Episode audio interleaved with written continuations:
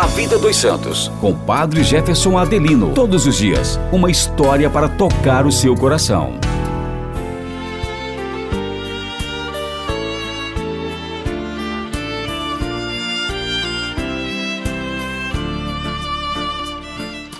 Olá, meus irmãos e irmãs, sejam todos bem-vindos ao podcast da Diocese de Caruaru, A Vida dos Santos. Hoje, em toda a Igreja, fazemos memória de Santo Ambrósio, bispo e doutor da Igreja.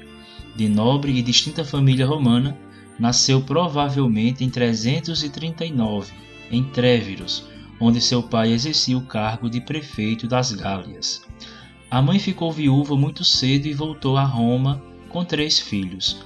Marcelina, que se consagrou a Deus e tomou o véu das virgens, Sátiro, que morreu em 378, depois de exercer altos cargos do Estado, e Ambrósio, o último, que seguiu a carreira diplomática tradicional na família. Ambrósio, desde cedo, aprendeu a alimentar as virtudes cívicas e morais, ao ponto de ter sido governador da Emília, do Lácio e de Milão, antes de ser bispo. Estudou direito antes de estudar teologia. A mãe de Ambrósio devia ser cristã praticante e generosa o Papa Libério, que governou a Igreja de 352 a 366, impôs pessoalmente o véu à filha dela, Marcelina, e parece que visitava a casa da nobre senhora romana. Todos da família beijavam a mão de Libério. Ambrósio, ainda criança, depois de se despedir do pontífice, tratou de imitá-lo e estendeu a mão aos criados e à irmã, para que a beijassem. Marcelina recusou-a com bons modos, mas ele respondia: Não sabes que eu também hei de ser bispo?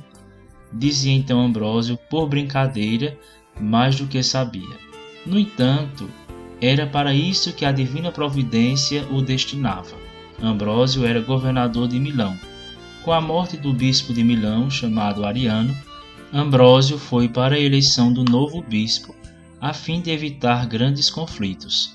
Em meio à confusão, de repente uma criança grita: Ambrósio, bispo! O clero e o povo aderiram e todos aclamaram: Queremos Ambrósio bispo. O povo teve que teimar durante uma semana, até que, vendo nisso a voz de Deus, Ambrósio, que ocupava alto cargo no Império Romano e depois era catecúmeno, cedeu à vontade do Senhor.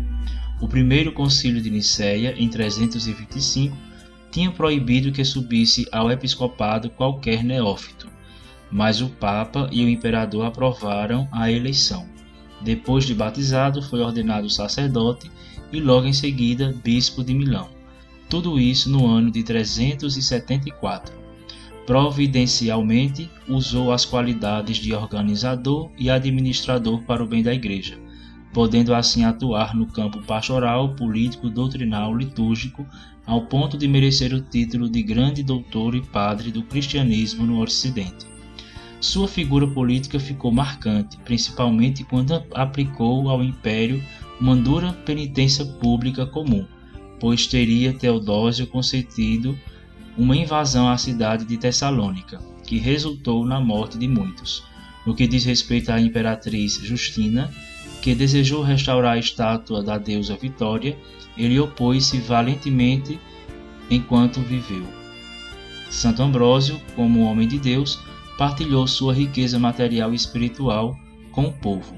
Jejuava sempre, pai carinhoso e tão grande orador que teve papel importante na conversão de Santo Agostinho. Deixou muitos escritos e morreu com 60 anos no ano de 397 após 23 anos de serviço ao seu amado Cristo, com estas palavras: Não vivi de tal modo que tenha vergonha de continuar vivendo, mas não tenho medo de morrer, porque temos um Senhor que é bom. Santo Ambrósio, rogai por nós. Amanhã voltaremos com a graça de Deus.